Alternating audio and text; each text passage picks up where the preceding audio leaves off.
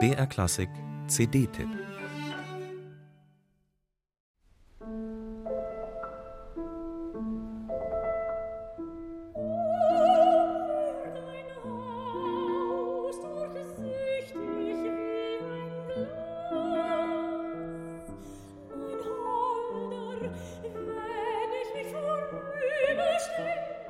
Lieben, hoffen, zagen, Eifersucht, Wut und Versöhnung.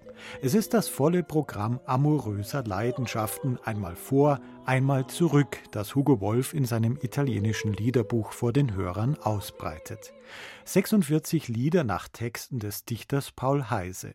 Ja, so haben sich deutsche Dichter im 19. Jahrhundert das italienische Leben respektive Liebesleben so vorgestellt. Alles ein bisschen temperamentvoller als im kühlen Deutschland wobei Wolf, der große spätromantische Liedkomponist, klugerweise bei seinen Leisten geblieben ist und nicht versucht hat, italienisch zu komponieren.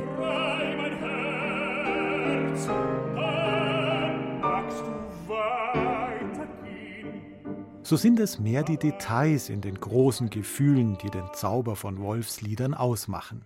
Ein koketter Augenaufschlag hier, eine gespielte Gleichgültigkeit dort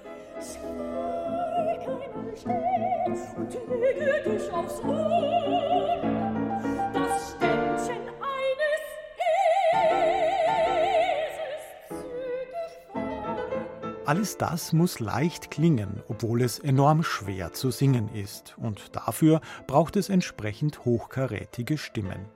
Diana Damrau und Jonas Kaufmann sind dafür eine Idealbesetzung, auch wenn Kaufmann unüberhörbar von der Oper herkommt. Beide verfügen über das gesamte stimmliche Ausdrucksspektrum von subtil intim bis zur aufrauschenden Operngeste. Und beide setzen ihre Mittel äußerst klug und mit viel Sinn für die Details ein. Kein Schielen nach dem publikumswirksamen Effekt, sondern immer zu 100 Prozent im Dienst von Text, Musik und Aussage.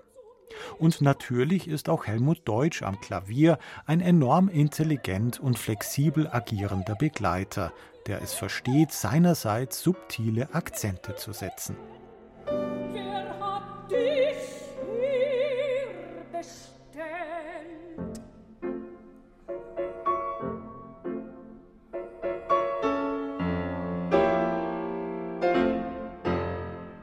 Diana Damrau, Jonas Kaufmann und Helmut Deutsch sind mit Wolfs italienischem Liederbuch schon oft öffentlich aufgetreten.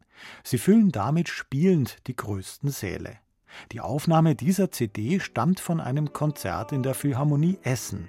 Für die, die dabei waren, sicher ein unvergesslicher Eindruck und für die, die nicht dabei waren, eine nachdrückliche Hörempfehlung.